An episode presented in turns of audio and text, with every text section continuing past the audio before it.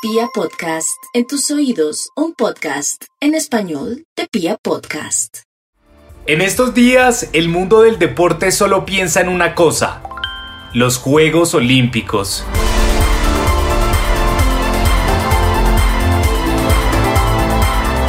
Y es que aunque el fútbol sea lo que más nos apasiona, es imposible negar que la cita olímpica es el evento más llamativo del deporte mundial. Sobre todo en el caso de los Juegos de este año, los de Tokio 2020, que por más que aparenten una falsa normalidad, manteniendo el año original de los Juegos, al dejar ese 2020 en pleno 2021, ya se perfilan como los Juegos Olímpicos más extraños de la historia. COVID-19, un atleta desaparecido, curiosas medidas antisexo, la primera deportista transexual en unos Olímpicos, la incógnita de la participación de Rusia y grandes ausentes hacen de los Juegos Olímpicos 2020 una cita única.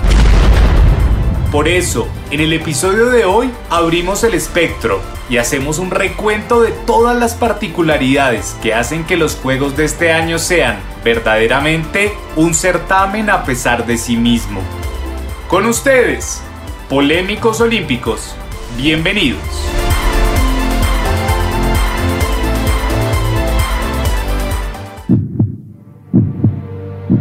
El planeta gira y la pelota también. Detrás del balón, porque el fútbol es el espejo del mundo. Sin lugar a dudas, la primera piedra en el zapato que tuvieron los Juegos Olímpicos de Tokio 2020 fue aquella que forzó a que se aplazaran. La pandemia del COVID-19. No es una novedad que desde que se conoció el primer caso de coronavirus en el mundo, todo el cronograma del deporte cambió. En el caso de los Juegos Olímpicos, aunque se intentó prolongar su aplazamiento hasta último momento, la emergencia sanitaria no dio más tregua y forzó lo inevitable. Sin embargo, un año después de la postergación de la fecha inicial, el panorama no es muy alentador. En Tokio, la sede oficial de los Juegos, se presentó este jueves 15 de julio el mayor número de contagios de los últimos seis meses. A pesar de que el 12 de julio se decretó el cuarto estado de emergencia sanitaria en Japón, la capital nipona empezó a reportar más de mil casos diarios por COVID-19. La nueva variante Delta y el bajo ritmo de vacunación se perfilan como los grandes causantes de este preocupante repunte. Recordemos que hasta la fecha, según cifras oficiales, tan solo el 20.4% de los más de 120 millones de habitantes del país del sol naciente han completado su esquema de vacunación. Por razones obvias, todo este panorama ha provocado el rechazo de gran parte de los ciudadanos japoneses que han salido a manifestarse contra la realización de los Juegos Olímpicos. Según los resultados del último sondeo hecho por un diario local, al menos el 48% de los japoneses prefiere que se cancelen las justas. Japón apenas comenzó a vacunar esta semana, incluso sin aficionados internacionales. Los Juegos Olímpicos traerían a decenas de miles de personas al área metropolitana más concurrida del planeta este verano. Algunos expertos no pueden creer que esto suceda. Japón se encuentra en medio de la llamada cuarta ola del COVID-19, por lo que tenemos un aumento considerable de pacientes con coronavirus. Yo soy claramente pesimista en cuanto a unos Juegos Olímpicos que resulten seguros, particularmente cuando se está hablando de invitar a todos los públicos a nivel nacional. Será extremadamente peligroso celebrarlos. A pesar de que los deportistas de los Juegos Olímpicos de Tokio 2020 se encuentren aislados en una burbuja sanitaria, el fantasma del contagio está realmente vivo en el certamen. En días pasados se conoció que en el hotel donde se hospeda gran parte de la delegación de Brasil hubo un brote de contagio que afectó a más de 7 empleados. Incluso en las últimas horas se dio a conocer que un deportista dio positivo por COVID-19 a pesar del confinamiento estricto. Pero eso no es lo peor. El viernes 16 de julio, el mundo se despertó con la noticia de que Julio Sekitoleko, un pesista de Uganda, está desaparecido.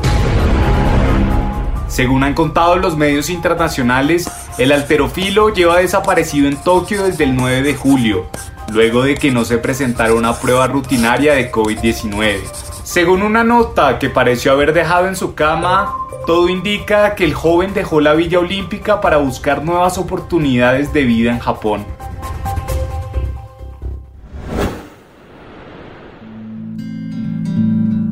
La consecuencia más lamentable de toda la emergencia sanitaria es que, como sospechábamos propios y ajenos, los Juegos Olímpicos no tendrán público. La búsqueda de gradas con vida fue con seguridad uno de los motivos por los cuales se aplazaron los Juegos. Aún así, ese objetivo no se logró. Todo porque si bien las normas sanitarias son bastante estrictas, la realidad ha llevado a que varios expertos médicos señalen su temor de que los protocolos sanitarios no sean suficientes para evitar la propagación del virus en el país asiático.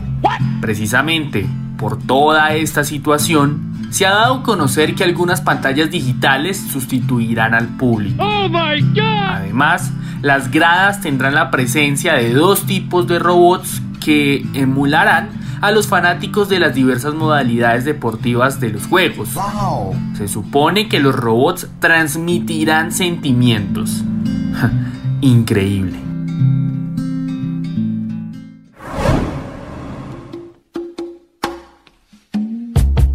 El sexo empezó a hacer noticia en los Juegos Olímpicos de Tokio desde que en febrero de 2020 el entonces presidente del comité organizador tuviera que renunciar tras proferir comentarios misóginos en contra de las mujeres durante una reunión con más funcionarios. A partir de ahí, el componente sexual ha sido prácticamente un deporte más por regular para la organización del certamen global. En estos días fueron noticia las imágenes de las particulares camas en las que dormirán los deportistas olímpicos. A base de materiales reciclables y con tamaño apto para una sola persona, los singulares lechos de descanso de la Villa Olímpica tienen como objetivo que los deportistas eviten cualquier contacto físico innecesario. En esa misma sintonía, los organizadores de los Juegos Olímpicos decidieron interrumpir una tradición que ha acompañado a las justas por más de 30 años. La entrega oficial de condones. Desde los Juegos de Seúl 1988, el propio comité organizador suele repartir preservativos entre los deportistas para garantizar y promover el sexo seguro. Sin embargo, dada la emergencia sanitaria actual, se espera que la entrega de cerca de 160.000 condones se haga a medida que los deportistas terminen su participación.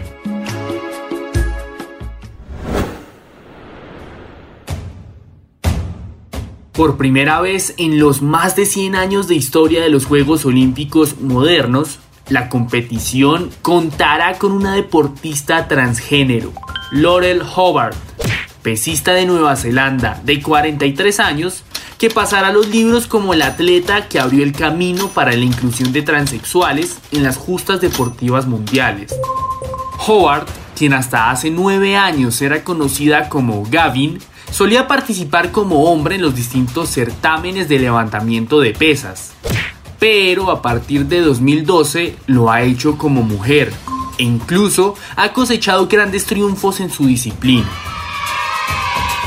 El más reciente se dio en 2017, durante el Campeonato Mundial de Alterofilia hecho en Estados Unidos, cuando Howard se alzó con la medalla de plata de su categoría. A pesar de que su participación ha sido ampliamente criticada por las ventajas genéticas que tendría, la pesista espera lograr este año su primera actuación destacada en unos Juegos Olímpicos desde que cambió de sexo, claro.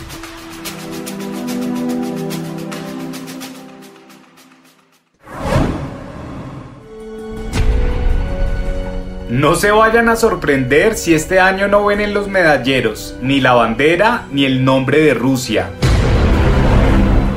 Pues es que después de que se dieran a conocer decenas de casos de dopaje en deportistas rusos durante los Juegos Olímpicos de Invierno de Sochi 2014, por una sistemática instrucción institucional, el Tribunal Arbitral del Deporte, TAS, estableció una sanción severa para la participación de la Federación Rusa en estos Olímpicos.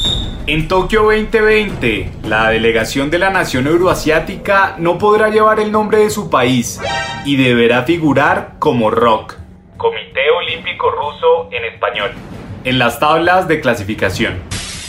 Además, los deportistas no podrán portar ni el escudo ni la bandera distintiva de Rusia en sus uniformes. Asimismo, el TAS determinó que los atletas rusos no podrán escuchar ni cantar su tradicional himno en las justas. Oh en su lugar, según dio a conocer ese comité olímpico del país euroasiático, sonará el concierto para piano número uno del histórico compositor ruso Tchaikovsky. Patriotismo en su máximo esplendor.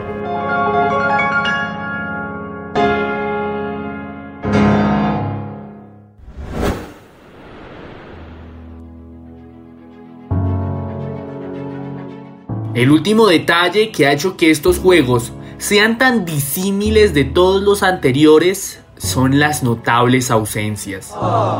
El último deportista en anunciar que no participará de los Juegos de Tokio fue el tenista Roger Federer, debido a problemas en su rodilla derecha. El suizo se suma a otras figuras del deporte blanco, como el español Rafael Nadal, por molestias que arrastra de tiempo atrás, y el austriaco Dominic Thiem, número 5 del ranking ATP, quien tampoco se siente en condiciones de jugar.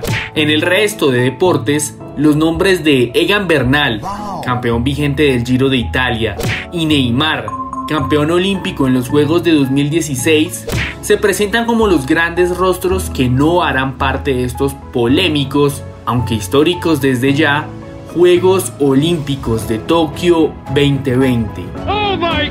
Los invitamos entonces a que nos sigan y nos cuenten en arroba balón detrás en Instagram y arroba balón raya al piso detrás en Twitter ¿Qué país creen que se quedará con la medalla de oro en el fútbol de los Olímpicos? En ocho días, un nuevo capítulo de Detrás del Balón. El trasfondo del fútbol en un solo podcast.